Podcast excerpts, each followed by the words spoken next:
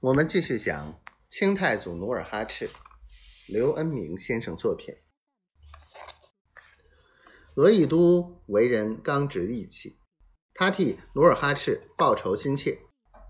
他踏着搭起的人梯，第一个翻过城墙，攻进城内，连忙找来一根碗盆粗的房梁，十几个兵士一块抬起来，直往墙上撞。咣当咣当几家伙，就把城墙捅出个大豁口。接着，一匹匹战马嘶叫着，旋风般的冲进城内。尼堪外兰的亲兵见黑压压的骑兵冲进城内，一个个丢盔弃甲，龟缩在自家的小院里，大门紧闭，负隅顽抗。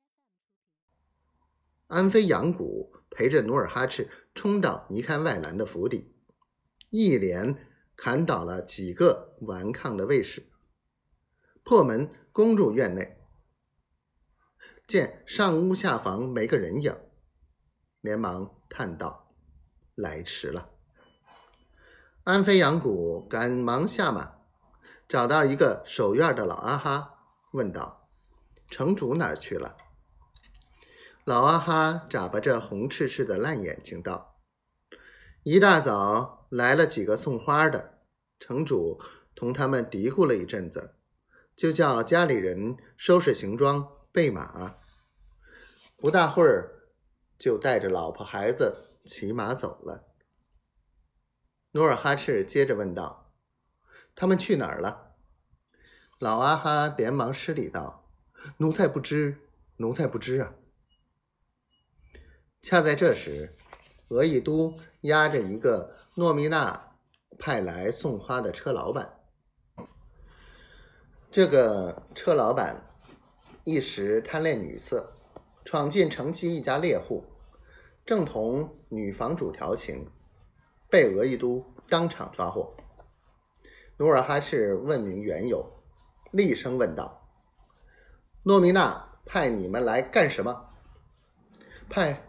嗨车老板见十多把大刀长剑明晃晃的在身前脑后闪着光，一时吓得结结巴巴说不出话来。说，围在车老板四周的工程兵士齐声责问。胖的像个猪似的车老板，面对挥刀舞剑的人群，吓得。点头作揖，一会儿趴在地上，一会儿又神色慌张的站起来，结结巴巴的说：“诺米娜城部，呃，是那城主，呃，不，诺米娜这个老混蛋，嗯，派，嗯，派我们给尼堪外兰大人，不，那个尼尼堪外兰那个该死的送送送信说，呃，奴奴求